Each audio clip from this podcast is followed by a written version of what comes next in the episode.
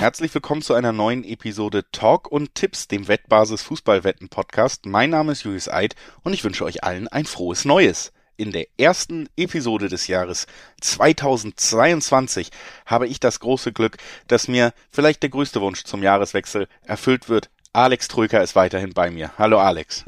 Hallo Julius, servus. Ähm, ja, frohes Neues auch dir. Frohes neues Jahr an die Zuhörer.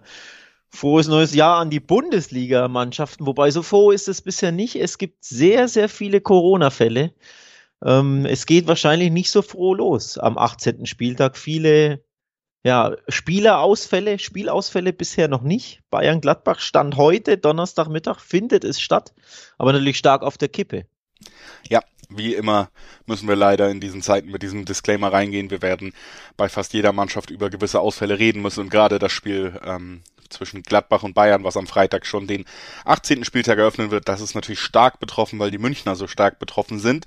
Wir reden heute genau über diesen 18. Spieltag, versuchen trotzdem einen ordentlichen Überblick zu geben auf alle neun anstehenden Bundesligaspiele und das machen wir direkt, nachdem wir ein paar kleine Hinweise zu Beginn losgeworden sind, nämlich, dass Sportwetten ab 18 sind nicht für Minderjährige geeignet. Die Angaben, die wir hier in diesem Podcast machen, das sind Angaben ohne Gewähr, einfach weil sich diese ganzen ja, ähm, Quoten, die wir hier nennen, auch noch von Wettanbieter von zu Wettanbieter jederzeit verändern können. Da bin ich fast in Schleudern geraten bei dieser Anmoderation, die ich jede Woche mache. Und zu guter Letzt auch noch der Hinweis, Sportwetten können Spaß, aber auch süchtig machen. Und wenn das Ganze eben kein Spaß mehr ist, wenn es problematisch wird, dann könnt ihr euch an den Support der Wettbasis wenden, sei es per Mail oder per Live-Chat. Oder ihr guckt mal auf spielen-mit-verantwortung.de. Auch da gibt's erste Hilfsangebote und Anlaufstellen für euch zu finden direkt im Internet. Und das war der kleine Vorlauf. Wir können jetzt also in den 18. Spieltag in die Rückrunde der Bundesliga einsteigen. Und das tun wir, wie schon gesagt, mit dem Freitagabendspiel, was immer noch äh, auf der Kippe steht, denn die Münchner sind mittlerweile so ausgedünnt aufgrund zahlreicher Corona-Fälle, dass wir eben auch in den Regionen uns bewegen, wo die DFL-Regel, man sagt ja, 15 spielberechtigte Spieler müssen einsatzfähig sein, sonst wird das Spiel abgesagt. Genau in dieser Region befinden wir uns gerade. Ein weiterer Fall könnte das Ganze wirklich massiv ins Wanken bringen. Dazu muss man erwähnen, dass die letzten Fälle eben gerade noch so aus dem Urlaub kamen. Sie sind direkt in äh, Selbstisolation gegangen, so nennt man das ja. Jetzt hatten wir aber einen positiven Fall auch noch bei Davies und der hat mit der Mannschaft schon trainiert. Also auch das nochmal ein zusätzlicher Risikofaktor, der natürlich weitere Fragezeichen schafft. Wir können nur von dem ausgehen, Alex hat gesagt, Donnerstagmittag, wo wir gerade stehen, da ist die Situation, man wird knapp antreten können irgendwie und man fliegt U17-Spieler ein, um den Kader aufzufüllen.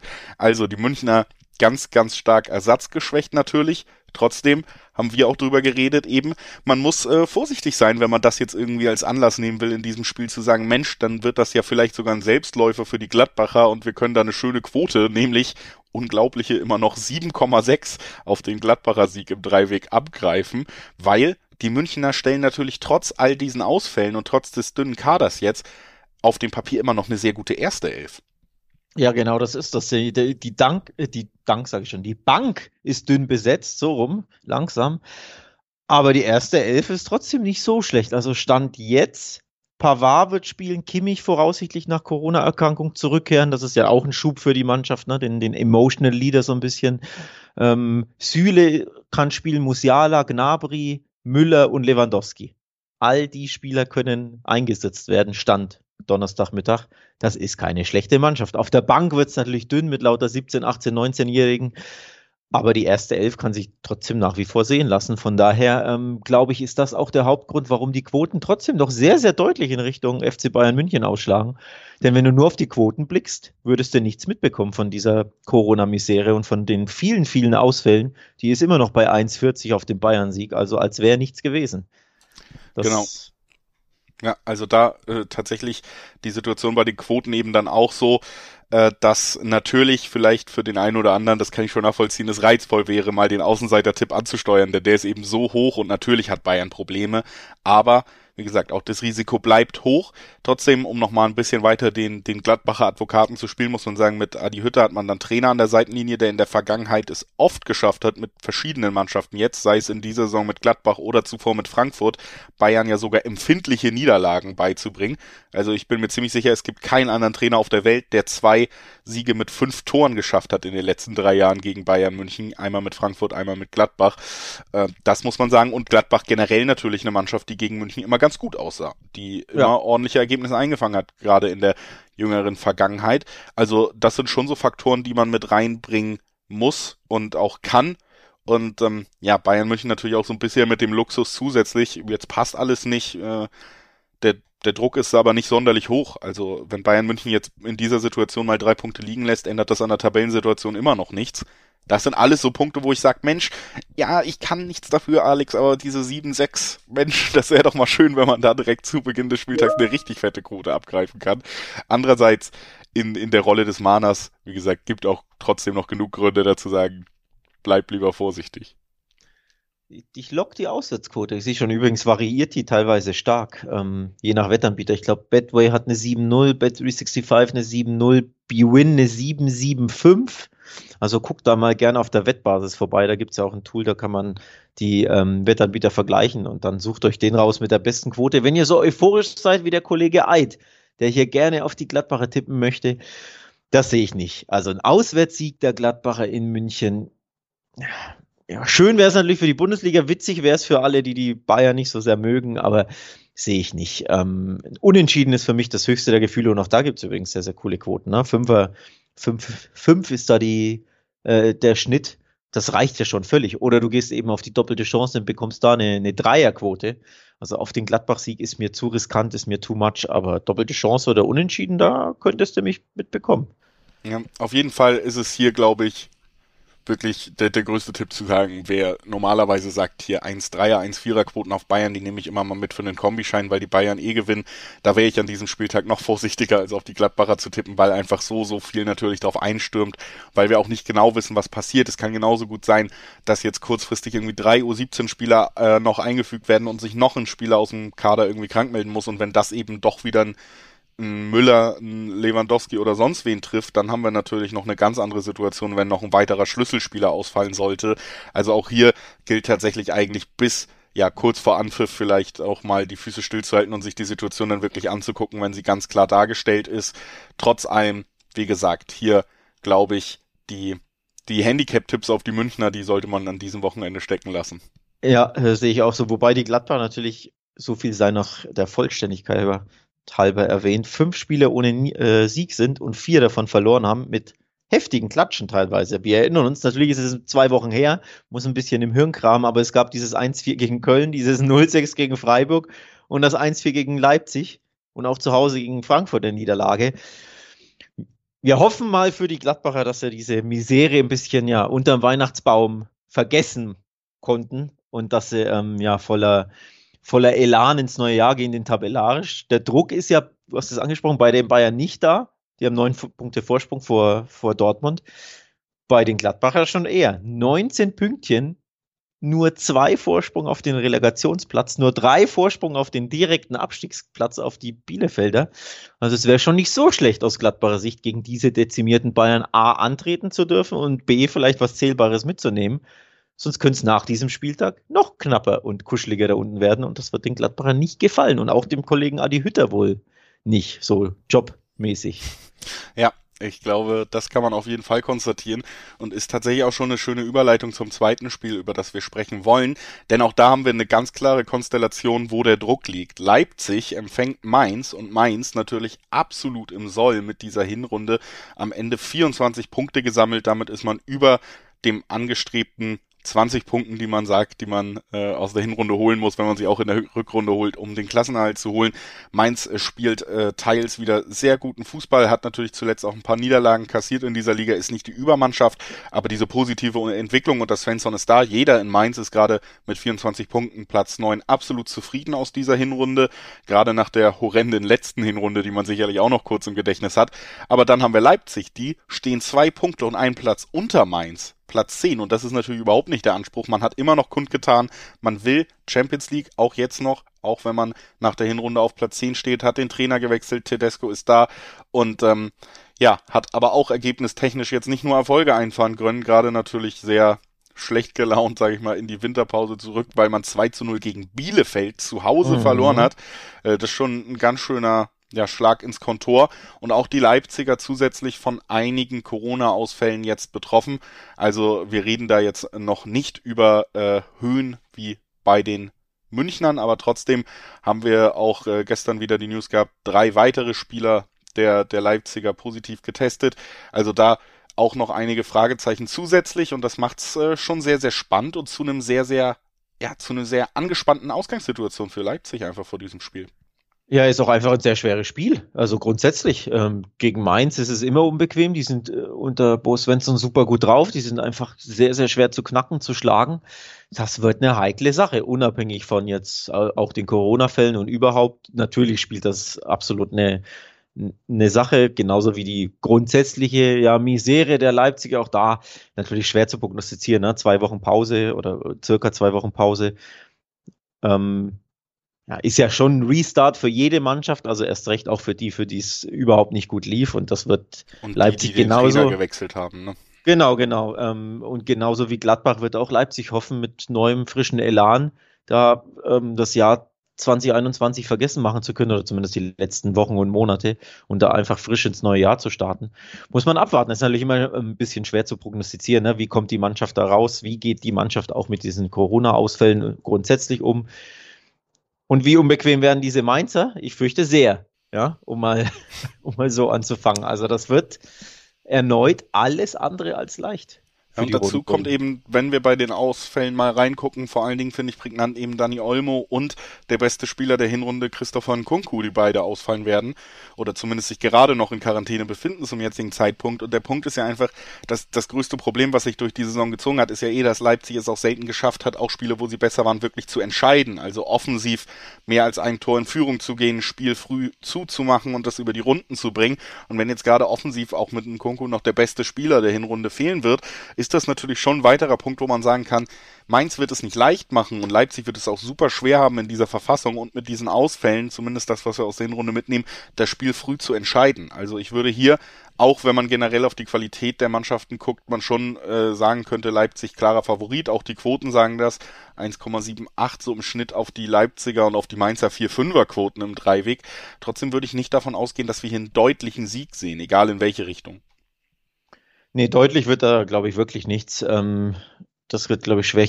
Kunku bin, mich gar nicht, bin ich mir gar nicht sicher. Ist denn immer noch in Quarantäne oder ist, hat er sich schon freigetestet? Ich habe gerade ähm, nochmal nachgeguckt, äh, deswegen habe ich gesagt, Stand jetzt ist er in Quarantäne. Okay. Ähm, ja gut, muss man, auch da muss man einfach abwarten. Ne? Kann sich ja in ein, zwei Tagen noch ändern. Ähm, ja, es wird schwer, äh, ohne Wenn und Aber. Also die 1,80er Quoten, weiß nicht, ob mir die lukrativ genug sind, um auf die Leipziger zu tippen mit all den, ähm, ja, all den Gründen, die wir genannt haben und all den ähm, erschwerlichen Bedingungen, ne, vor Corona etc. etc. Gewinnt Leipzig das? Ich würde, es würde mich nicht überraschen oder uns wahrscheinlich gar nicht überraschen, wenn das einfach irgendwie 1-1 ausgeht, oder? Ja, deswegen finde ich auch äh, tatsächlich tendiere ich hierzu sowas wieder wie äh, beide Teams treffen. Das kann ich mir tatsächlich gut vorstellen. Das 1-1 auch das naheliegendere Unentschieden als das 0-0 bei diesem Matchup.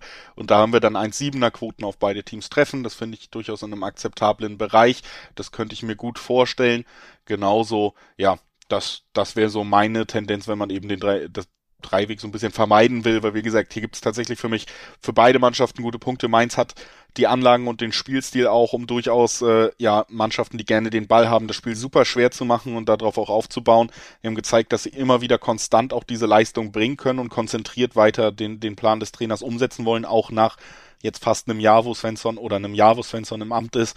Deswegen ja, versuche ich mich da tatsächlich eher so aus dem Dreiweg fernzuhalten. Unentschieden kann ich mir auch gut vorstellen. Das kann aber immer zu schnell kippen. Sag mal, beide Teams treffen finde ich da deutlich äh, entspannter als Tipp. Was ich übrigens erstaunlich finde, Leipzig hat genauso viele Heimniederlagen kassiert wie beispielsweise der FC Augsburg oder Arminia Bielefeld. Drei an der Zahl. Das ist schon, schon ziemlich krass, oder? Also klar, sie gewinnen dann auch meistens. Unentschieden gibt es gar keine. Sechs Spiele wurden gewonnen, aber drei verloren das ist schon, ist schon recht viel. Ne? Hoffenheim zum Beispiel, eine Heimniederlage. Bochum, zwei Heimniederlagen.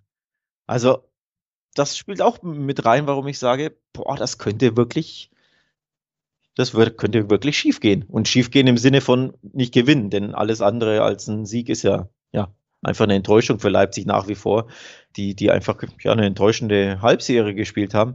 Gleichzeitig muss man aber auch kurz konstatieren, der, der Vollständigkeit halber, dass die Mainzer auswärts nicht so gut sind. Ne? Sechs von acht Spielen verloren. Also da ist dann schon eine Chance für die Leipziger. Zu Hause ist Mainz eine Macht, ist wirklich super, super gut. Auswärts sind sie wirklich zu knacken und zu schlagen, ähm, um so ein bisschen den Leipziger noch Hoffnung zu machen. Aber wie gesagt, es gab noch kein Heimunentschieden für RB. Es würde mich nie wundern, wenn es jetzt das erste gibt. Also ich neige tatsächlich stark zum, zum Unentschieden-Tipp. Kann ich absolut ähm, nachvollziehen. Tor. Betway Vierer Quote zum Beispiel finde ich auch ziemlich interessant. Und ein torreiches Unentschieden, beziehungsweise ein Unentschieden ein 1-1 schon oder so, würde natürlich auch meinen Tipp mit reinnehmen, deswegen gibt's da gar nicht viel zu widersprechen von mir und ich würde direkt weiter überleiten zum nächsten Spiel. Es ist das Duell zwischen Leverkusen und Union. Leverkusen muss man sagen, das Hinrundenfazit ist so ein bisschen, es ist immer noch Leverkusen. Ne? An guten Tagen können sie berauschenden Fußball spielen und man fragt sich, ob sie nicht vielleicht sogar ganz oben angreifen können, aber konstant in jedem Spiel der Saison leisten sie es dann doch nicht und dann ist da auch die ja. eine oder andere wirkliche Enttäuschung dabei. Auf der anderen Seite hast du mit Union Berlin im Rahmen ihrer Möglichkeiten, glaube ich, die Mannschaft, die auf dem Platz für nichts anderes steht, als genau diese Konstanz, die Leverkusen abgeht. Nämlich, dass man Woche für Woche seine Arbeit erledigt und das auf eine beeindruckende Art und Weise, wenn man sich überlegt, wo dieser Verein dann eben doch noch herkommt in, in der jüngeren Vergangenheit. Ja, bei Union weißt du, was du bekommst, nämlich stetig gute Leistung, viel Kampf, viel Krampf natürlich auch. Also fußballerisch ist das nicht immer so überzeugend wie in dem Fall Leverkusen. Aber du weißt halt, was du bekommst. Und bei Leverkusen weißt du es zuletzt überhaupt nicht. Ne? Da gab es diese, ich erinnere mich an diese Heimniederlage gegen Wolfsburg beim Kofeld-Antritt, glaube ich. Diese völlig überraschende. Dann gewinnen sie aber in Leipzig 3 zu 1, schießen dann Fürth gut, nur Fürth, auch trotzdem 7-1 aus der Arena, ne? Dann denkst du, oh, jetzt haben sie ihren Groove, ihren Offensivflow wieder gefunden. Und dann verlieren sie 5-2 in Frankfurt nach 2-0 Führung. Dann führen sie 2-0 gegen Hoffenheim, spielen auch nur 2-2 und in Freiburg gibt es eine Niederlage. Also wirklich teilweise, ne, innerhalb des Spiels sogar diese Launen, diese, diese Unzuverlässigkeit der, der Leverkusener, das macht es natürlich ein bisschen schwer in dem Spiel. Weiß nicht, kann, kann Union da die Leverkusener ärgern? Ich glaube grundsätzlich schon. Ich neige aber darauf zu sagen, jetzt muss einfach mal wieder ein, ein Sieg der Leverkusener her, denn den gab es ja drei Spiele nicht. Ne? Ich habe es ja erwähnt, Frankfurt, Hoffenheim, Freiburg nicht gewonnen, zwei Niederlagen. Es wird irgendwie reines Bauchgefühl von mir, aber es wird irgendwie mal wieder Zeit für einen Heimsieg. Leverkusen hat immer das Potenzial und ich glaube auch in diesem Spiel wird es die Phasen geben. Die Frage ist wirklich dann einfach, ob ähm, Union Berlin es schafft, eben mit dieser am Ende doch sehr konzentrierten und tiefstehenden äh, ja, Verteidigungsart, die sie auch drauf haben, wenn der Gegner eben so gern den Ball hat wie Leverkusen, ob sie schaffen, das Spiel möglichst lange eng zu halten. Denn dann bietet Leverkusen eben diese Räume. Wenn Leverkusen 4-0 führt, dann wirst du das Spiel nicht mehr drehen. Aber wenn Leverkusen 2-0 führt, das haben wir gesehen, dann kann es immer noch ab der 50. Minute auf einmal kippen. Und ich glaube auch nicht, dass du das komplett rausbekommen hast über die Winterpause. Denn ich, ich sehe das schon noch so ein bisschen als Kehrseite, ähnlich wie bei Borussia Dortmund teilweise auch die Diskussion sind, wenn du wahnsinnig viel auf hochveranlagte, aber sehr junge Spieler setzt, dass du dann eben in gewissen anderen Bereichen einfach was eine Reife im Verwalten von Führung angeht und so natürlich Abstriche machen musst. Und ich finde schon, dass das ein Muster ist, was du auch bei Leverkusen siehst und wo Union Berlin dann einfach natürlich mit einer ruppigen Spielart, die vielleicht auch die Freude nimmt, diesen jungen Spielern, ähm, natürlich schon irgendwie auch so ein Gegner wieder ist, wo man sagt, das ist schon angelegt, dass es da sehr, sehr schwer wird und dass es vielleicht den nächsten Ausrutscher geben könnte. Das ist die generelle Ausgangssituation. Ich bin aber auch bei dir, dass es das so ein bisschen schwerer für mich noch macht, jetzt zu sagen, Leverkusen gewinnt hier nicht, weil eben wieder drei Spiele ohne Sieg in Folge waren und man sich schon denkt, das Potenzial ähm, hat diese Mannschaft auf jeden Fall und dass man jetzt gut gelaunt und äh, offensivfreudig aus der aus der Pause kommt, ist auch gut vorstellbar. Deshalb, ja, bin ich am Ende trotz aller Punkte, die ich auch für Union Berlin machen würde, tendiere ich tatsächlich hier dazu, das erste Mal für heute wirklich im Dreiweg äh, drauf zu gucken und zu sagen, eine 1-8er Quote auf die Heimmannschaft, die Bayer Leverkusen heißt, die aus tollen, tollen Fußballern zusammengesetzt ist, die auch in der Hinrunde schon gezeigt haben, was sie an guten Tagen können. Ähm, sagen wir mal, es wird ein guter Tag, dann ist die 1-8er Quote sogar recht lukrativ. Ich finde sogar noch eine andere Quote wesentlich lukrativer und die ähm, ist auch mein Tipp. Leverkusen gewinnt und beide treffen. 3,40 bei Bwin. Das finde ich mega interessant. Da hast du den Heimsieg dabei, den Favoritentipp. Du hast aber auch Tore auf beiden Seiten dabei, was ich mir auch gut vorstellen kann. Ähm, Hauptgrund dafür ist, muss man kurz erwähnen, bei ähm, Leverkusen sind sowohl Tapsoba als auch Kusunu beide beim Afrika Cup. So, sprich, dir fehlt da in der Innenverteidigung neben Tar der, der klare Partner, die, die Stabilität und Leverkusen ist ja sowieso, wie zuletzt vorgelesen, immer für Gegentore gut. Sprich, Union trifft. Leverkusen trifft eh, gewinnt auch als Favorit. Dreierquote finde ich mega interessant. Das andere wäre einfach dieser, wer sich im Dreiweg fernhalten will, dass beide Teams treffen. Ähm, finde ich auch, wie gesagt, allein schon, weil die, die Innenverteidigung, die halbe Innenverteidigung ausfällt und weil Leverkusen einfach immer für Gegentore gut ist. Einfach, dass beide treffen zu 1,70 finde ich jetzt auch nicht so schlecht, um ehrlich zu sein. Absolut, denke ich auch sehr nachvollziehbar und natürlich wirklich auch eine, eine sehr spannende Quote, das äh, kann man durchaus mal machen. Was man auch durchaus mal machen kann, ist natürlich auch noch andere Sportarten gucken, außer Fußball. Unter anderem die sehr beliebte Vier-Schanzentournee, die läuft auch noch. Und wer da auf dem Laufenden sein will, wer ist gerade Favorit, wer liegt vorne, wie sieht der Spielplan, äh, Spielplan, wie sieht der Sprungplan überhaupt aus der Vier-Schanzentournee, der bekommt natürlich auch all diese Infos immer aktuell auf wettbasis.com. Also da die Begleitung zur Vier-Schanzentournee, die wollen wir euch einmal zwischendurch noch ans Herz legen, bevor wir hier weiter mit der Bundesliga machen. Und äh, das tun wir mit dem vierten Spiel in unserer Auflistung heute. Es ist das Duell zwischen Hoffenheim und Hype Club Augsburg. Warum Hype Club, Alex? Was ist da eigentlich los in Augsburg gerade? Ja, weil man sich da die, die Topstars aus der MLS kauft. Oder einen Topstar offenbar. Ich kenne ihn nicht, aber scheinbar ist er nicht schlecht, denn er hat einiges an Geld gekostet, der Kollege. Ja, Pepi heißt da, 20 Millionen soll es insgesamt werden, wenn Wahnsinn. alle Bonungszahlen dabei sind. Man muss es natürlich so ein bisschen runterskalieren. Am Ende sind, glaube ich, jetzt 12 Millionen fällig oder 13 und das Ganze in Raten erstmal fest. Also es ist jetzt äh, nicht der ganz große finanzielle Clou, aber es ist eben der nächste Hype. Denn Amerika ist das Land, wo jeder Verein gerne Fuß fassen würde auf diesem neuen Markt noch, wie der Kapitalist sagt. Und dann bist du da eben in der Situation, dass du jetzt einen der wirklich äh, ja auch Hoffnungsträger ist, vielleicht ein wirklich großer Fußballer zu werden, ähnlich wie Christian Pulisic und ähm, auch Giovanni Reina noch. Das sind ja so die Spieler, die da im Fokus stehen. Da reiht er sich schon ein, hat eine sehr starke äh, Saison bis jetzt gespielt, ist da wirklich auf dem Radar aufgetaucht. Ich kenne ihn ein bisschen tatsächlich aus ähm, einfach Transfer-News äh, Arbeit, denn der war schon so. zum Beispiel auch schon länger bei Wolfsburg im Gespräch. Ich, dachte, ich dachte jetzt aus dem Fußballmanager oder aus FIFA. Nein, nein, nein äh, Fußballmanager ist mir zu kompliziert. Und da, aber wie gesagt, ist der Name schon ein paar Mal aufgetaucht, der wird jetzt dabei sein, das ist so ein bisschen der Hype. Auf der anderen Seite hast du natürlich mit Hoffenheim jetzt eine Mannschaft, die äh, ja seit längerem das tut, was wir hier seit einem Jahr mokiert haben, nämlich sie spielen endlich konstant und haben sich da auch deshalb verdientermaßen oben in der Tabelle festgesetzt, weil sie eben zuletzt nicht mehr diese krassen Ausrutscher drinne hatten. Vorher war es ja wirklich so, selbst gegen Fürth hatte man irgendwie Angst, Mensch, das könnte auch gegen Hoffenheim ausgehen. Jetzt haben sie diese Konstanz ein bisschen reingebracht und äh, ja, Höhne scheint tatsächlich endlich richtig angekommen. Man ist punktgleich mit Leverkusen, also einem Champions League Platz auch unterwegs und damit in diesem Spiel natürlich trotz all dem Pepi-Hype ist man Favorit. Man ist äh, ohne Wenn und Aber Favorit, äh, auch zu Recht. Du musst dich entschuldigen, das haben wir eh schon mehrmals thematisiert bei allen Hoffenheimer Fans, Zuhörern, Verantwortlichen, Spielern. Ja, bei ja. allen. bei allen 20.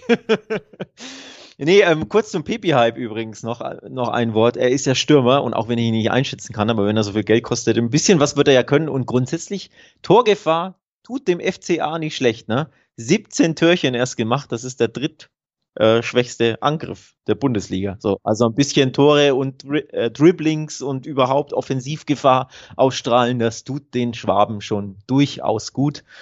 Mal, bin mal gespannt, ob er gleich zum Einsatz kommen wird. Am Wochenende weiß ich jetzt gar nicht. Hat er überhaupt schon mit der Mannschaft trainiert? Zwei, dreimal wahrscheinlich, ne? Ähm, vielleicht kriegt er zehn Minuten oder so. Also allzu viel würde ich jetzt Offensivgefahr, um aufs Spiel zu kommen, würde ich jetzt gegen ähm, Hoffenheim würde ich mir jetzt nicht unbedingt erwarten. Auch noch in Hoffenheim. Ich denke, die 1, was ist es, 1,50, 1,60er Quote ist durchaus mehr als angemessen, oder? Ja, ja, ich glaube auch tatsächlich, dass uns hier keine großen Überraschungen erwarten werden. Augsburg, äh, du hast es angesprochen, vielleicht Pepi tatsächlich so ein Gamechanger im Abstiegskampf, weil man eben ganz dringend Tore benötigt. Das ist die Lehre, die man aus der Hinrunde gezogen hat. Darauf hat man richtig reagiert und genau für diese Position eine Verpflichtung getätigt. Und das kann natürlich gerade in engen Spielen, gerade gegen die direkte Konkurrenz einfach ein, ein Gamechanger sein, was die restliche Saison und den Abstiegskampf angeht. Aber selbst wenn er starten und 90 Minuten bekommen sollte, was ich auch für unrealistisch halte, ist er ja einfach noch nicht wirklich in dieser Mannschaft angebunden und noch ein sehr junger Spieler, der noch nie in der Top-Liga gespielt hat. Deshalb würde ich da auch nicht von ausgehen, dass das erste Spiel jetzt dieses Spiel gerade in Augsburg ist. Also ich sag mal, wenn du bei Dortmund deine äh, Debüt feierst, kann es natürlich immer an einem guten Tag sein, dass du drei Dinger vorgelegt kriegst, aber ja, ähm, stimmt. diese, diese Abläufe auch mit Pepi, einem, einem Spielertypen, den Augsburg vorher auch tatsächlich gar nicht so richtig im Kader hatte, äh, das, das dürfte noch nicht alles so gut angebunden sein, dass man den gut aufgelegten Hoffenheimern, die jetzt aus der, aus der kurzen Pause kommen, mit super breiter Brust. Ich, ich glaube, da wird man den Heimsieg am Ende sehen und dafür sind die Quoten dann, gerade wenn man Kombischeine spielt und so, kann man das schon mitnehmen. Ja, sehe ich tatsächlich ähnlich. Ähm, ich glaube, das in Hoffenheim, äh, sorry, in Augsburg, wenn das Spiel wäre, würde ich das anders sehen. Da könnte ich mir ja unentschieden zum Beispiel super gut vorstellen. Ähm, oder sogar den Augsburger Heimsieg, denn zu Hause haben sie ja die, die ein oder andere Mannschaft geärgert. Grüße an die Bayern. Aber in Hoffenheim mit, ja, mit dem, mit dem Rückenwind, auch wenn der Rückenwind natürlich ein paar Wochen alt ist, weil es diese Winterpause gab, aber das eigentlich sollte da nichts anbrennen. Ich sage deswegen eigentlich, weil es ist ja nach wie vor Hoffenheim. Ne? Also und vor allem Augsburg kann ja trotzdem in der 93. irgendwie ne, eine Ecke reinköpfen und dann endet es irgendwie 2 zu 2 statt 2 zu 1. Aber normalerweise sollte das Hoffenheim gewinnen. Und tatsächlich diese 1,60er Quote, ich glaube, das ist die Top-Quote, die würde ich schon mitnehmen wollen. Ja. Gehe ich auf jeden Fall mit und äh, gehe weiter, und zwar zum nächsten Spiel in unserer Aufzählung. Freiburg gegen Bielefeld, damit eine der ganz großen positiven Überraschungen natürlich der Hinrunde. Die Freiburger jetzt äh, tatsächlich so gut unterwegs gewesen in der Hinrunde, dass man das Ganze auf Platz drei beendet hat. Und äh, ja, man hatte auch in den letzten Jahren schon mal ganz gute Phasen, aber dieses Mal hat man schon so fleißig gepunktet, dass sich die Chancen, dass wir Freiburg mindestens in Europa sehen werden, das sollte ja wenn äh, im Pokal nicht absolut Verrücktes passiert oder Leipzig äh, es nicht mehr in die europäischen Plätze schafft dann doch gewinnt, sollte ja auch Platz 7 zumindest für die Conference League reichen. Ich glaube schon, dass Freiburg da sehr, sehr gute Chancen in, hat, in diesem Bereich mittlerweile zu landen und äh, ich kann es nur immer wieder sagen, auch völlig zu Recht, die Arbeit, die da gemacht wurde über Jahre, führt zu diesem guten Auftreten jetzt. Platz drei. Auf der anderen Seite hast du Bielefeld. Da muss man sagen, die sind ja erst ganz, ganz spät so richtig in die Saison gekommen, quasi erst in der englischen Woche zum Abschluss jetzt. Man hat mich zweimal in Folge gewonnen, auch gegen Leipzig sehr überraschend und damit ja dafür gesorgt, gerade weil Stuttgart, das muss man auch noch dazu kommen, zweimal in Folge verloren hat, während äh, Bielefeld sechsfach gepunktet hat, dass man auf einmal wieder auf einen Punkt dran ist am Relegationsplatz. Und es sah ja ganz lang recht trist aus. Man war ja auch wirklich diese sechs Punkte mindestens von allen sicheren Plätzen entfernt. Und auf einmal ist Bielefeld wieder mittendrin im Kampf um den Klassenerhalt. Das haben sie geschafft. Ja. Und das ja. sollte jetzt auch zum Start in die Rückrunde nochmal extra Motivation geben. Ne? Absolut. Ähm, zwei Siege, beide auch zu null übrigens gegen Wolfsburg. Äh, sorry, gegen Bochum. Einen, ja, durchaus mit Konkurrenten um den Abstieg, auch wenn natürlich ähm, vier Punkte Vorsprung Bochum noch hat, aber ne, das, das ist trotzdem, denke ich, schon irgendwo ein Sechs-Punkte-Spiel gewesen. Und dann dieser Coup in, in Leipzig, den wir nicht gesehen haben. Ich glaube, wir haben beide Handicaps sogar getippt, ne, auf, auf Leipzig. Das war wirklich überraschend, aber verdient fand ich, was ich so mitbekommen habe oder an was ich mich so erinnere. Ähm, auch da ist man gespannt, ob man, ob die Bielefelder den Schwung mitnehmen können. Normalerweise sollte aber eigentlich ne, der Favorit da schon den Heimsieg einfahren, glaube ich. Denn ja, so häufig wird ähm, Bielefeld so einen Auswärtscoup wohl nicht landen. Man hat zwar in Stuttgart gewonnen, 1 zu 0, und auch in Leipzig, also kurioserweise die, die einzigen, die drei Siege alle zu 0 eingefahren, zweimal davon auswärts, ne? Das ist ja schon durchaus kurios für, für die Bielefelder. Aber ich glaube, in Freiburg, wenn Freiburg halbwegs das zeigt, was sie in der Hinrunde gezeigt haben, müsste da der Heimsieg am Ende rumspringen. Das denke ich auch, wäre eine Möglichkeit im Dreiweg. Da sind die Quoten auch so deutlich verteilt. Freiburg da mit 1,6er, 1,7er Quoten. Aber was ich da deshalb vielleicht noch ein bisschen spannender finde, ist, ich glaube, der Knackpunkt, warum Freiburg am Ende hier sehr, sehr gute Chancen auf den Sieg hat, ist die schwache Offensive von Bielefeld. Und ich glaube, dass gerade Freiburg einfach eine Mannschaft ist, die sie nicht überwinden werden können. Gerade dann auch noch auswärts. Deswegen gehe ich davon aus, dass Bielefeld torlos bleibt. Das heißt, an einem ganz, gut ganz schlechten Tag könnte das natürlich auch ein 0-0 noch werden für Freiburg, aber die Chancen stehen gut auf einen Sieg, weil Bielefeld kein Tor schießt. Das ist meine Einschätzung. Das bedeutet eben auch, dass man die 1-8er bis zu 1-9er Quoten auf beide Teams treffen Nein ganz gut mitnehmen kann. Die sind dann auch noch ein bisschen lukrativer als der Dreiweg-Tipp und würden sogar noch das 0-0 abdecken. Also das, das ist mein Way to go hier. Oder Freiburg gewinnt zu 0 über Zweierquoten. 2,50, 2,60 je nach Wettanbieter. Ich glaube, B-Win hat eine 2,60 aktuell. Ähm, Finde ich tatsächlich gut, gefällt mir. Also so ein 1-0, 2-0 Freiburg. Super gut vorstellbar. Ich glaube ich ein Ergebnis, das unterstreiche ich so. Und die Quote ist natürlich sehr interessant, muss man auch sagen. Ich finde das immer so schön zu merken, wenn du dann mal äh, positiv von mir überrascht bist. das hört man dann immer so. Also, oh ja, das ist ja wirklich ein guter Tipp. Ja, ja, ja gar nicht von dir erwartet. Nee, finde ich wirklich gut. Ähm, Bielefeld tut sich enorm schwer. Wir haben über Pepe gesprochen und hier ein Offensivstar gekauft. Das täte den Bielefeld dann auch gut. Klar, die Kohle haben sie natürlich nicht, wobei man wundert sich auch bei Augsburg, woher die die Kohle haben. Ähm, aber 14 Saisontore, das ist schon sehr, sehr, sehr mager. Ne? Dazu die Freiburger heimstark, dazu die Heimburger, äh, Freiburger abwehrstark. Ich glaube, sie haben die beste Abwehr der Liga zusammen mit den Bayern. Also es sind sehr, sehr viele Gründe zu sagen, Freiburg gewinnt das Ding zu null. Und dann findest du halt einfach sehr gute Zweierquoten. Und deswegen ist das ein guter Tipp, finde ich. Absolut, äh, diese Einschätzung teile ich natürlich auch, das wird man rausgehört haben. Lass uns einfach direkt weiterspringen zum ja, weiteren, zu den beiden Mannschaften, die da um Bielefeld in der Tabelle platziert sind, die treffen im direkten Duell aufeinander. Fürth gegen Stuttgart fällt trotzdem schwer, das wirklich als ähm, ja, wichtiges Spiel im Abstiegskampf, zumindest aus Fürther Sicht zu deklarieren, denn die sind immer noch so weit weg, dass man sich, glaube ich, schon mit dem Abstieg wieder abgefunden hat. Da geht es jetzt nicht darum, irgendwie den Klassenerhalt anzugehen. Das, das dürfte sehr, sehr schwer werden mit nur vier Punkten aus der Hinrunde und mittlerweile elf nee, sogar zwölf Punkten Rückstand auf den Relegationsplatz, wo eben die Stuttgarter stehen. Dennoch muss man sagen, auch Fürth wirkte in den letzten Spielen der Rückrunde, Hinrunde dann mal stabiler, hat auch mal Punkte mitgenommen, hat es geschafft, den ersten Heimsieg einzufahren. Das eben auch, weil sie ja das erste Mal in dieser Saison es geschafft haben, mehrere Spiele in Folge defensiv ganz stabil zu stehen und nicht eben diese hohen Niederlagen auch zu kassieren. Eine dieser hohen Niederlagen, die hat Stuttgart beigefügt, nämlich direkt zum Auftakt. Da gab es schon 5 zu 1 und sag mal, Richtungszeit für Fürth, wo es hingehen kann. Richtungszeit für Stuttgart war es dann ja aber nicht. Die Hinrunde war relativ enttäuschend. Deswegen auch Platz ähm, 16 im Moment. Und ja, auch da ein paar Fragezeichen bei den Stuttgartern gerade. Zum Beispiel der jetzt endlich wieder fitte Silas könnte aufgrund von äh, Corona doch noch wieder ausfallen. Also ja, weiterhin die Frage, wie weit Stuttgart jetzt wirklich ist und ob sie es irgendwie doch noch schaffen, wieder mehr so zu spielen wie das Stuttgart der letzten Saison. Ja, Silas hat, glaube ich, Covid und wird ähm, definitiv fehlen. Wer aber wieder dabei ist, ist Kalajdzic und das ist ja schon ein Boost. Endlich ähm, ihr Stürmer, der die ganze Hinrunde gefehlt hat aufgrund seiner Schulterverletzung, steht wieder im Kader. Die Frage ist, beginnt er oder wird er erst eingewechselt? Ne? Hat ja noch keine Spielpraxis. Aber das ist ohne Wenn und Aber ein Boost und vor allem gegen so eine schwache Abwehr und Mannschaft wie, wie Freiburg. Also es würde mich nie wundern, wenn er wirklich beim Comeback direkt ein Tor erzielt, vielleicht sogar das Siegtor.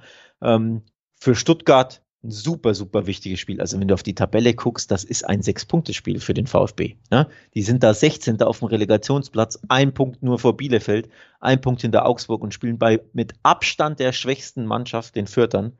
Da musste gewinnen, ohne Wenn und Aber als VfB, wenn du hier aus der Misere rauskommen willst. Ähm, da gibt es eigentlich keine Ausreden, aber ich glaube, es wird ziemlich schwierig und brisant, denn die Fürth haben zuletzt schon ein bisschen, ja, kann man sagen, oder? Ein Aufwärtstrend erkennen lassen. Ja kann man auf jeden Fall mitgehen, aber du hast es schon gesagt, Stuttgart hat eben gerade einfach diesen Schlüssel jetzt am Start mit Sosa, Flanke, Kopfball, Kalajdzic. Eine Sache, die sehr gut funktioniert hat, als beide fit waren. Das konnte man in der Hinrunde nicht so sehen. Aber ich glaube, das ist tatsächlich eben einfach so ein Schlüssel, der auch mal das schafft für zu knacken. Und dann sehe ich Stuttgart schon in der Lage. Natürlich haben sie auch den Druck. Ich, vor allen Dingen sehe ich einfach nicht die, das nächste nach Mainz letztem Jahr äh, Wunder, dass ein Verein nochmal richtig Gas gibt in der Hinrunde. Das sehe äh, Rückrunde. Das sehe ich bei Fürth einfach nicht so richtig kommen. Deswegen glaube ich, gerade zum Auftakt jetzt bleibt es eher trister. Und ja, ich kann dann auch einfach nicht so ganz darüber hinwegsehen bei meinem Tipp, dass Stuttgart eben auch mit einer Zweierquote im Dreiweg trotzdem dotiert ist. Sie sind für mich die bessere Mannschaft, sie haben die besseren Siegchancen und das bei einer Zweierquote finde ich natürlich dann nochmal doppelt interessant, deswegen ist das mein Tipp. Erst ein Auswärtssieg übrigens der VfB, ne? Das ist auch ja, nicht sonderlich. Zeit. das ist auch nicht sonderlich prickelnd. Nur zwei Mannschaften haben weniger, nämlich gar keinen. Das sind die Vierter, logischerweise. Neun Niederlagen in neun Auswärtsspielen. Und Achtung, Überraschung, die Leipziger warten auch noch auf, einen, auf ihren ersten Auswärtssieg. Aber dann eben schon Stuttgart, also einer in acht, das ist schon dünn. Ja, drei Unentschieden ist okay, vier Niederlagen, hm, aber ein Auswärtssieg und sechs mickrige Auswärtstore. Also man hat durchaus die Chance, das ein bisschen aufzupolieren, diese Bilanz.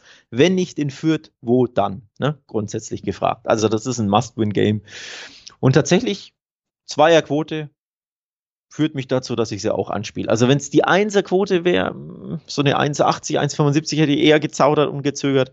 Aber ich finde, eine Zweierquote ist absolut anspielbar. Das sollte eigentlich die bessere Mannschaft dann am Ende mit mehr Qualität für sich entscheiden. Auch wenn ich glaube, dass es eher eng wird. Also ich sehe da keinen lockeren oder hohen Sieg, sondern wirklich irgendwie ein 1-0, 2-1. So ein bisschen wie die Frankfurter damals, falls du dich erinnerst, als die in der 93. das Ding ge, äh, gewonnen haben. Vielleicht so spät nicht, aber wirklich vom Spiel her eher in die Richtung. Also die Vierter werden alles reinhauen. Das wird unbequem für die Stuttgarter, aber am Ende sollten sie zumindest dieses eine Tor mehr erzielen. Und wie gesagt, vielleicht hält Kalajdzic wirklich den Schädel in der 80. Minute hin und dann ne, gewinnt. Absolut. Das sind dann die Geschichten, die nur der Fußball schreibt und das ist schon so ein bisschen angelegt hier bei diesem Spiel. Bin ich auch völlig bei dir. Also wer mal gucken möchte, was äh, Kalajdzic Tor für Quoten bringt, kann das natürlich dann auch nochmal bei diesem Spiel machen. Ähm, und ich würde jetzt überleiten zum ersten Topspiel dieses Jahres. Und gibt es, es ist, endlich ein Topspiel? Ja? Es gibt endlich ein Topspiel. Episode. Und, ähm, ich bin der Meinung, dass hat durchaus ja die das Potenzial, dass dass es tatsächlich auch ein Topspiel wird. Es wird in Frankfurt stattfinden. Frankfurt ja wirklich super auf Kurs nach einem sehr, sehr schweren Saisonstart und äh, eigentlich eine relativ zehn Hinrunde bis zu einem gewissen Punkt. Dann ist es gekippt. Glasner scheint angekommen. Es scheint alles wieder zu passen und Frankfurt ist wieder auf dem Kurs, in dem wir sie eigentlich auch in den letzten Jahren kennen. Und jetzt zu Hause eben Borussia Dortmund als Gegner. Dortmund auch wieder mit einer deutlichen Enttäuschung in die Winterpause gegangen. Das kennt man schon bei den Dortmundern. Tabellarisch steht man noch ganz gut da. Dennoch muss man sagen, äh, ja, die Hinrunde steht bei Dortmund, glaube ich, schon unter dem Stern, dass man sagen kann, da ist noch Luft nach oben. Und jetzt natürlich die Frage, was das für dieses Spiel bedeutet. Ich bin sehr gespannt, denn traditionell sind das Spiele, die, die heiß hergehen können. Schon das Hinspiel, das war spektakulär, da eher aus Dortmunder Sicht, hoch gewonnen, fünf Tore auch erzielt, zwei Tore und drei Vorlagen Erling Haaland. Der hat in den letzten Spielen nicht mehr so doll geglänzt, wie man es von ihm erwartet und kennt. Vielleicht hat er die Pause jetzt genutzt, um genauso motiviert wieder in die Rückrunde zu starten, wie er in die Hinrunde gestartet ist.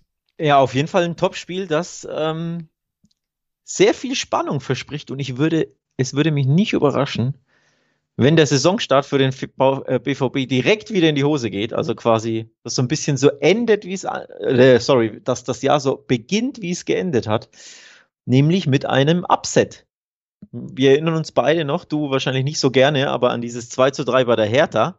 Es würde mich kein Stück überraschen, wenn wir ähnlichen Ausgang mit vielleicht sogar dem gleichen Resultat haben. Also wirklich Tore auf beiden Seiten, viel Spannung, viel Drama und dann haut dir Kostic einfach kurz vor Schluss irgendeinen in den Winkel und dann stehst du Belemmer da als BVB und musst dich wieder erklären. Also ich freue mich wirklich sehr auf das Spiel. Ist das, glaube ich, das 18:30 Spiel am Samstag auch. Also wirklich Top-Spiel. Ähm, bin ich sehr gespannt. Das wird sehr knifflig, glaube ich, für den BVB.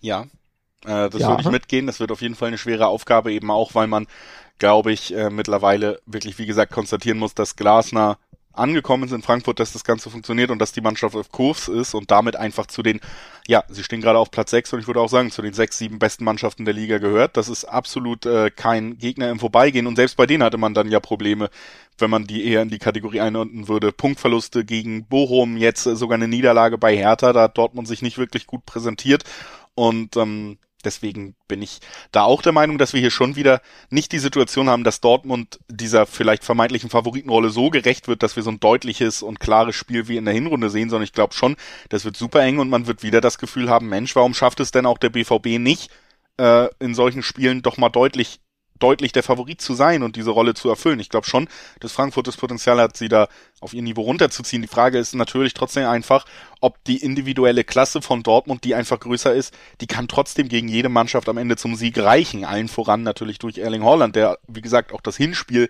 in beeindruckender Manier entschieden hat.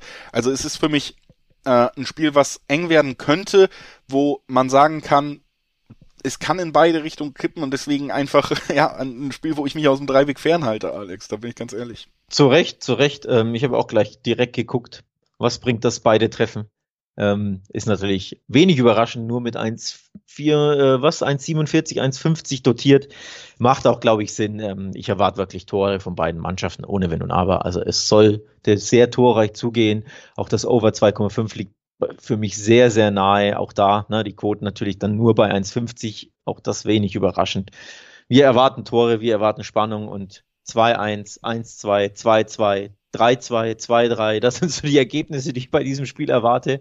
Aber welches eintrifft, fällt mir sehr schwer zu prognostizieren. Aber man kann ja zumindest festhalten, dass äh, einige der Ergebnisse auch noch über 3,5 liegen und da wird's dann richtig spannend. Natürlich nie äh, hundertprozentig äh, zu sagen, ob wir wirklich vier Tore oder mehr sehen, aber bei diesem Spiel sehe ich das Potenzial oft bei Dortmund-Spielen ist das Potenzial ja gegeben und da haben wir dann eben schon zwei Zweierquoten auf über 3,5. Das würde ja sogar ein 2-2 abdecken, was ein äh, durchaus realistisches Ergebnis ist. Du hast eben gesagt, könntest dir sogar so ein Ergebnis wie gegen Hertha, das wären 2-3 vorstellen. Auch das würde das mit abdecken und das ist natürlich schon recht spannend dann dotiert bei den Over-Under-Wetten und äh, ist für mich jetzt auch nicht komplett raus. Also wer, wer um, ja, jetzt sagt diese 1-5er Quoten und so, das ist ja gerade für Leute interessant, die eher Kombi spielen, aber wenn ihr jetzt sagt, ich will eine Einzelwette, die dann doch mit der Zweierquote oder so glänzt, könnte ich mir bei diesem Spiel tatsächlich gut vorstellen, dass dieses über 3,5 äh, eine der der sichereren Varianten ist, um an diese Quoten zu kommen. Und in drei der letzten fünf Spiele trat das ein beim BVB, dass eben mehr als 3,5 Tore gefallen sind. Beim 3-1 in Wolfsburg, beim 2-3 äh, gegen die Bayern zu Hause und eben beim 2-3 gegen die Hertha. Deswegen bei Dortmund-Spielen fallen gerne Tore, gibt wesentlich weitere, äh, wesentlich mehr Beispiele natürlich, vor allem am Anfang der Saison, ne? 3-1 gegen Mainz, 4-3 Leverkusen, 3-2 Hoffenheim, 5-2 Frankfurt im Hinspiel, haben wir ja noch gar nicht erwähnt, da fielen auch Tore satt auf beiden Seiten. Deswegen, es spricht wirklich durchaus, finde ich, einiges dafür, dass wir sagen, das wird ein torreiches Spiel. Und das wird sehr kitzlig für den BVB. Auf jeden Fall Overwetten generell bei Dortmund, wenn du eine Mannschaft hast, wo du sagst, eigentlich trifft beide Teams treffen immer zu, dann hast du ja schon mal immer zwei Tore als Grundlage und dann geht das Spiel erstmal los. Also äh, auf jeden Fall eine, eine recht naheliegender Tipp bei den Dortmundern Üb Übrigens Spiel. mal was anderes, losgelöst von diesen Spielen, einen sehr interessanten Tipp. Du hast nämlich von, von Frankfurt am Anfang gesprochen, wie stark die unterwegs sind, dass sie äh, Sechster sind. Ich glaube aktuell was, zwei Punkte Rückstand, nee, ein Punkt Rückstand auf die Champions League Ränge, also ein Punkt nur hinter Leverkusen. Und du kannst natürlich auch Langzeitwetten dir mal an, Blick, äh, anschauen. Bei BWin gibt es, Achtung, eine Sechserquote für den Tipp, dass Frankfurt am Ende in den Top 4 landet. Das nur mal losgelöst von diesem Spiel, einfach so ein allgemeiner Tipp, finde ich sehr, sehr interessant. Wenn ich mich selbst gefragt habe, Frankfurt unter Glasner in dieser Bundesliga, warum soll man dann nicht Vierter werden am Ende, so wie er es ja bei Wolfsburg auch, mit Wolfsburg auch geschafft hat? Vor allem, wenn deine Konkurrent um Tabellenplatz 4 Freiburg, Hoffenheim und Union ist aktuell, ne? Ich wollte gerade sagen, also das ist natürlich auch einfach die Situation, dass dann eben Wolfsburg, Gladbach und Leipzig schon ein bisschen abgeschlagen sind. Das macht es für solche Geheimtipps in Anführungszeichen natürlich ein bisschen leichter, dass man äh, vielleicht da wirklich auch eine überraschendere Mannschaft, eine gute Quote mitnehmen kann. Auch solche Langzeitwetten generell äh, sei es jetzt, wer, wer schafft Europa oder eben auch, welcher Trainer wird als nächstes entlassen und so, das sind alles Sachen, die ihr auch auf wettbasis.com mitverfolgen könnt. Da gibt's immer wieder spannende informative Artikel zu auch Langzeitwetten, besondere Blicke drauf, Quoten, Favoriten. Also das sage ich auch nochmal hier mit der Website ans Herz gelegt. Das hat Alex sehr schön eingebaut, gerade mit seinem kleinen Hinweis hier. Und wir haben noch die beiden Sonntagsspiele dann vor uns, die wir auch noch äh, schnell besprechen wollen. Das erste Spiel ist Hertha gegen Köln. Hertha ja, seit Korkut schon mal irgendwie deutlich besser unterwegs als alles, was wir unter Dardai gesehen haben. Jetzt auch der Sieg gegen Dortmund, der hat natürlich einiges an Freude ausgelöst. Klarer Underdog-Sieg, das will man sehen von diesen Mannschaften, die vermeintlich im Abstiegskampf stecken. Köln auf der anderen Seite, die stecken nicht so wirklich im Abstiegskampf. Baumgart macht gute Arbeit, die Laune ist nach der Hinrunde so gut, wie man glaube ich sagen könnte, sie lange nicht mehr in der Hinrunde, nach einer Hinrunde in Köln war. Das ist schon zu Stögerzeiten mhm. gewesen, als man das letzte Mal so gut gelaunt war. Also ja, zwei Mannschaften, die jetzt, glaube ich, beide sehr daran interessiert sind, ihre, ihre gute Stimmung aus dem letzten Jahr mitzunehmen dieses Spiel. Das ist das erste wirkliche Münzwurfspiel in unserer Besprechung an diesem Spieltag, wo du wirklich komplett die Münze werfen kannst. Die dreiseitige Münze sogar, mal wieder dieses schiefe Sprachbild. Ich habe keine Ahnung, wie dieses Spiel ausgeht und die Quoten äh, geben mir recht in meiner Ahnungslosigkeit. 2,76 äh, im Schnitt auf den Hertha-Sieg, 3,50 aufs Remis und 2,50 auf die Kölner. Also die Kölner sind sogar minimaler Favorit. Überrascht uns das? Ich glaube nach großen Teilen der Hinrunde eher nicht. Man muss ja schon sagen, dass die Hertha da lange, lange sehr trist wieder unterwegs war. Äh, jetzt hat man auch diesen kleinen Tabellensprung natürlich gemacht, weil man aus den letzten drei Spielen zwei gewonnen hat, also nochmal sechs Punkte hinten rausholen konnte. Die Kölner hingegen wirken ja in jedem Auftritt zumindest gefestigt in ihrer Spielidee. Natürlich hat man nicht immer die Klasse. Ich muss auch sagen, das ist einfach großer Credit immer noch an Baumgart, dass Köln, was Ergebnisse, was Erfolg angeht, einfach deutlich über den Möglichkeiten spielt, die eigentlich dieser Kader bieten sollte. Aber ja, was für mich auch so ein bisschen noch für Köln spricht in diesem Spiel, ist einfach, Köln hat mit Modest tatsächlich es geschafft, wieder so einen Unterschiedsspieler in ihren Reihen zu haben. Spieler, der alleine durch Kopfballtore, äh, ist ja mit Abstand der Spieler mit den meisten Kopfballtoren in dieser Saison, äh, einfach Punkte und Spiele entscheiden kann für die Kölner. Und das ist etwas, was Hertha gerade offensiv eben noch so ein bisschen abgeht. Jetzt gibt man auch noch Piotek wieder ab, der ähm, ja in Berlin gescheitert ist. Man muss jetzt sagen, dass man da den besten Torschützen abgibt. In Berlin war es nicht. Aber der vielleicht das Potenzial gehabt hätte, prinzipiell so ein Knipser zu sein. Und auf dieser Position sehe ich die Kölner eben auch einfach besser aufgestellt in diesem direkten Aufeinandertreffen. Was den Stürmer, den Klatschstürmer anbelangt, tatsächlich, ne, der aus wenig viel macht. Die eine Flanke, wenn die da reinsegelt, sei es von Schmitz oder von Hector oder wer auch immer die schlägt, dann kann dir Modesti in der 88. oder 98. auch reinköpfen, das absolut. Ähm, hat er ja gegen Wolfsburg gemacht, hat er gegen, ich weiß gar nicht, gegen wen neulich auch wieder, ne? Kurz vor Schluss wieder eingeköpft. Ähm, Stuttgart auch, ja. Stuttgart war es genau, richtig. Ähm, ein, ein Wort noch zu Hertha kurz. Und der Korkut beide Heimspiele gewonnen. Deswegen hatte ich vorhin gefragt, oder darauf wollte ich hinaus, als ich fragte, die Kölner minimaler Favorit von den Quoten her bei den Wettanbietern. Korkut, zwei Heimsiege als Hertha, äh, zwei Heimspiele als Hertha Coach, zwei Heimsiege. So, darunter eben gegen die Dortmunder zuletzt. Also das finde ich ein wenig beachtlich, dass quasi dieses 3 zu 2 gegen den BVB doch nicht, scheinbar nicht so sehr bei den Quoten Rechnung findet, wie ich es gedacht hätte. Denn das ist eine absolute Hausnummer, den BVB zu schlagen. Also wer ne, ein bisschen, ja, nicht ganz so unentschlossen ist wie ich, dem seien wirklich diese 280er Quoten auf Hertha äh, empfohlen, weil die Quote wirklich super gut ist, finde ich grundsätzlich. Also mein Bauchgefühl ja, ist sehr unentschlossen. Ich kann dir nicht sagen, wie dieses Spiel ausgeht. Da kann alles passieren. Aber wer ein bisschen ins Risiko geht oder wer einfach Hertha-Fan ist und an seine Hertha glaubt, 280er Quoten, das ist schon ziemlich gutes Value, ne? Ja, auf jeden Fall.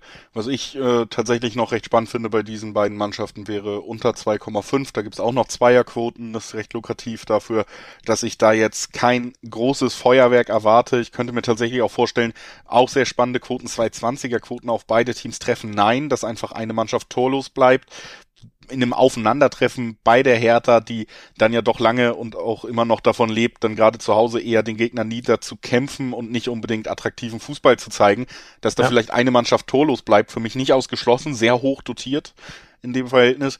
Ähm, das sind so Richtungen, die ich gehen würde, weil, ja, du hast es gesagt am Anfang, bei so einem Münzwurf, was wirklich den, den Sieger am Ende angeht, würde ich mich da dann vielleicht eher in diesen Bereichen wieder umschauen wollen. Macht Sinn, macht tatsächlich Sinn, vor allem bei Hertha Heimspielen.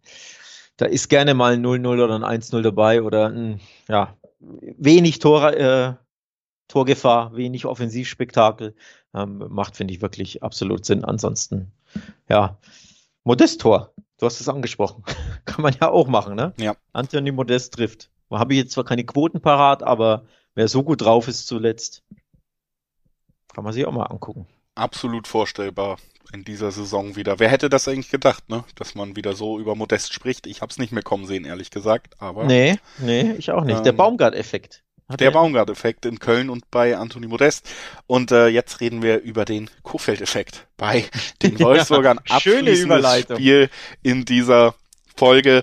Ja, Trainereffekt, Kofeld-Effekt hat ja kurzzeitig gezündet. Man kam zurück in die Siegerspur und dann ist er verpufft ähm, in wie gesagt, äh, anderen Podcasts auch, wo ich mich ja auch wöchentlich mit, mit Fans und Experten von jedem Bundesliga-Verein austausche, wird da öfter drüber geredet, woran es liegt. Und tatsächlich wurde da relativ oft, sowohl von Spielern dann auch in Interviews, als von den Leuten, die da relativ nah am Verein sind, den Experten da angeführt, dass die Mannschaft tatsächlich auch einfach, ähm, ja wirklich sich selber über über Van Bommel als ersten Trainer beschwert hat und gesagt hat, wir kommen überhaupt fitnesstechnisch auf kein Level, wo wir wirklich mitgehen können mit dieser Trainingsmethode. Da wird immer noch vermutet, dass sich das so ein bisschen weitergezogen hat. Jetzt hatte man noch mal eine kurze Winterpause trotzdem und ich muss sagen, das hier ist schon fast ein richtungsweisendes Spiel, denn Kofeld kann natürlich positiv jetzt in die Rückrunde starten und da vielleicht doch noch mal einen kleinen Lauf zeigen mit diesem Kader oder man startet mit einer ja mit einem Punktverlust gegen Bochum nach nach den letzten schwachen Ergebnissen und dann brennt der brennt der Trainerstuhl schon wieder richtig in Wolfsburg. Brennt der Trainerstuhl? Ich, äh, gefällt mir das Sprachbild. Normales brennt ja der Baum. Ja, ich weiß, Fall. ich, ich, ich der, hab's noch abgeschwächt dann wieder. ich weiß, ich war, oder der Trainerstuhl wackelt. Aber nee, gefällt mir. Brennt der Trainerstuhl. Sechs Niederlagen in Folge, nee, fünf, sorry. Fünf Bundesliga-Niederlagen äh, in Folge gab's für den VfL zuletzt. Das ist schon heftig. Champions League-Niederlagen dazu. Ich glaube, dann sind es ja sogar sieben, ne? Ähm, Pleiten in Folge. Das ist hart, ey. Gegen, klar, Bayern, das 0-4 muss man ausklammern. Das ist jetzt äh, kein außergewöhnliches Ergebnis, aber dieses, wie wir Modest angesprochen haben, dieses 2 zu 3, dieser Nackenschlag von Modest in der 90. Ähm, bitter. Ge zu Hause gegen Stuttgart musst du auch erstmal verlieren. Und auch, haben auch nicht so viele Mannschaften geschafft. Ähm, in Mainz eine 3-0-Klatsche bekommen. Ja, sieht nicht gut aus, ne? Der Kofel-Effekt, der könnte dazu führen, dass es die nächste Niederlage gibt, um ehrlich zu sein. Denn der äh, VfL Bochum auf der anderen Seite, der ist richtig gut drauf gewesen, zuletzt vor, vor Weihnachten oder für, im, vor, dem, vor dem neuen Jahr. Äh, so grundsätzlich, auch wenn es dann natürlich jetzt gegen Union da dieses 0 zu 1 gab und in Bielefeld ist 0 zu 2. Also jetzt widersprechen wir fast schon, aber grundsätzlich glaube ich, ist Bochum feurig unterwegs oder wird feurig unterwegs sein in diesem Spiel. Die werden wissen, das ist eines dieser Spiele, da können wir wirklich drei Punkte mitnehmen. Also absolut realistisch, da den Heimsieg anzupeilen wenn super unangenehm zu bespielen sein und das ist natürlich für eine Mannschaft, die einfach diese Abläufe nicht drin hat, irgendwie auch nochmal doppelt schwer. Ist, ich muss trotzdem sagen, weiterhin bei, bei Wolfsburg, ich verstehe nicht, wie man so schlecht sein kann mit, mit so einem Kader, äh, weil. Kommt jetzt ein Rant? Äh, nee, kein, es kommt kein richtiger Rant oder so, aber ich, ich meine es ganz ehrlich einfach, man beschäftigt sich sehr viel auch beruflich mit Fußball und sonst was und bildet sich vielleicht irgendwann mal ein, dass man so gewisse Sachen versteht, aber Wolfsburg ist wieder eine dieser Geschichten, wo ich einfach raufblicke und denke, kann mir das bitte doch nochmal irgendeiner erklären, der es versteht, warum diese Mannschaft fünf Spiele in Folge verliert. Das ist einfach auch ein Kader und Startelfs, die man da gesehen hat, die theoretisch in diesen Spielen, du hast Stuttgart angesprochen, super auswärtsschwach, super schwache äh, Hinrunde auch gespielt da, da stehen eigentlich Spieler auf dem Feld, die sollten ohne Trainer in der Lage sein, irgendwann in diesen fünf Spielen auch mal Punkte einzufahren. Und da fragt man sich dann schon irgendwie, was ist da passiert, gerade nachdem man auch positiv mit Kofeld gestartet ist. Wie, wie kann es sein, dass diese Mannschaft weiterhin so underperformt im Endeffekt? Und ähm, deswegen, ich, ich sag's jetzt einfach nochmal, ist mein mein Ansatz ist jetzt, ich tippe hier noch einmal auf Wolfsburg. Einmal kriegen sie von mir noch die, die, die Vorschusslorbeeren, dass ich den Kader weiter mag. Und wenn sie das jetzt verhauen, dann wird hier nie wieder auf Wolfsburg getippt. So. Ja. Und, ähm, das nee, ist ein sogenannter Trotztipp dann, oder was? Ich, ich hoffe und glaube da tatsächlich dann eben den Stimmen, auch die ein bisschen dichter am Verein sind, die immer noch diese ganzen Fitnessprobleme und die, ja, fehlende Vorbereitung unter Van Bommel oder schlechte Vorbereitung angeführt haben, dass man das jetzt ein bisschen weiter korrigieren konnte in dieser kleinen Pause und sagt dann einfach, Bochum ist ein Aufsteiger, der sich sicherlich mit einem sehr konsequenten Spielstil bis jetzt gut in der Liga präsentiert hat, aber der meilenweit von der Kaderstärke von Wolfsburg entfernt ist und dafür finde ich zwei Einserquoten im Dreiweg auf Wolfsburg dann immer noch sehr spannend, denn sie sind für mich weiter Favorit in dieser Woche noch, sonst nie wieder. Aber heute sage ich es noch einmal, zwei Einserquoten auf Wolfsburg gegen den Aufsteiger und der positive Auftakt nach einer verhauenen Hinrunde traue ich ihn irgendwie noch zu und ich will die Quote dann mitnehmen noch einmal. Einmal noch. Ich sage nur einmal. Dann spiele ich jetzt hier mal wieder den äh, Counterpart und nehme so ein bisschen die Emotion raus und gehe es eher sachlich nee, Das habe ich vollkommen emotionslos gesagt. Äh, natürlich. Ähm, gehe es ein bisschen sachlicher äh, an von den Zahlen her, wenn wir einfach mal draufblicken. Bochum, vier der acht Heimspiele gewonnen. Die sind zu Hause ziemlich gut drauf. Die sind grundsätzlich zu Hause ziemlich gut. So, da ist, das ist das eine, ne? Bochum einfach zu Hause, da läuft's. Vier Siege. Wolfsburg, wie angesprochen, fünf Niederlagen in Folge, das ist nicht so prickelnd. Neun Auswärtstörchen erst auch, das ist ehrlich gesagt auch nicht so prickelnd, vor allem wenn du hier die W-Kosts und äh, Matchers dieser Welt im Kader hast, die ja schon fürs ein oder andere Tor gut sind. Matcher fällt übrigens verletzungsbedingt aus. Ziemlich lange sogar, ne? Glaube ich, ja. der könnte die ganze Hinrunde verpassen, wenn ich das richtig gelesen habe. Also das ist schon, ja, meine ich ja, sorry. Ähm, also das ist schon auch ein richtiger, richtige Hiobsbotschaft. Ja, also Bochum zu Hause unbequem. Sie haben gezeigt, sie können wirklich die Großen ärgern, den BVB beispielsweise Punkte abgetrotzt. Das war ja nicht mal ein Heimsieg, aber fühlte sich an wie ein Heimsieg. Die Freiburger zu Hause geschlagen, die Hoffenheimer zu Hause geschlagen, die Frankfurter zu Hause geschlagen und die Mainzer zu Hause geschlagen. Also das sind ja alles richtig gute Mannschaften. Ne? Wir reden jetzt nicht von hier irgendwie Fürth und Stuttgart und wie die Absteiger alle heißen. Nee, das sind richtig gute, unbequeme Mannschaften. Die wurden alle zu Hause besiegt. Deswegen halte ich dagegen, Herr Eid, und sage, drei 50er Quoten auf den VfL Bochum Heimsieg, die sind dermaßen hoch, die spiele ich an macht das gerne und äh, das ist dann unser Face-Off hier zum Ende der das Episode. Das ist unser Face-Off, absolut. Da werden wir dann mal sehen. Äh, also ich finde die Quoten auch zu hoch datiert, muss man ein bisschen sagen. Ähm, bei angesichts der, also die Bochumer Quote finde ich zu niedrig, angesichts dieser absoluten Monsterpleiten-Serie, da Zweierquoten teilweise vom einen oder anderen äh, Wettanbieter. Also ich glaube, Common hat eine, wirklich eine 2. Bet365 eine 210. Ich hätte jetzt eher so eine 240, 50, 60, 70 erwartet, so roundabout. Und für Bochum vielleicht ähnliches. Aber 350 Bochum bei Bet365. Das ist enorm hoch gegen deine Wölfe. Und Richtig. Ich finde die, ich die Quote so dermaßen lukrativ, deswegen gehe ich auf den Bochum-Sieg. Wolfsburg gewinnt dieses Spiel und dann geht ihr schön alle nochmal auf wettbasis.com und guckt, was es eigentlich für eine gute Quote gibt auf Wolfsburg spielt Champions League. Denn da geht's hin, Freunde. Jetzt, die, jetzt wird's klar. Die Rückrunde ja? ist angelaufen. Hör und die auf. Wölfe heulen wieder. Bevor es unsachlich wird, beenden wir dieses. Ja, bevor es Episode. unsachlich wird. die, die erste Episode des Jahres ist am Ende angekommen. Es hat wie immer sehr viel Spaß gemacht. Und äh, wir hoffen, das gilt natürlich auch für alle, die eingeschaltet haben. Wir sind wieder im Bundesliga-Betrieb, im nationalen Betrieb. Die anderen äh, nationalen Ligen äh, liegen gerade so ein bisschen brach, leiden noch mehr unter Corona als die anderen. Aber auch da werden wir natürlich, wenn spannende Spiele anstehen, immer mal wieder raufblicken in Zukunft. Ihr kennt den Ablauf und ansonsten habt ihr hoffentlich was mitnehmen können aus dieser Episode. Wir verbleiben mit freundlichem Gruß. Tschüss. Tschüss.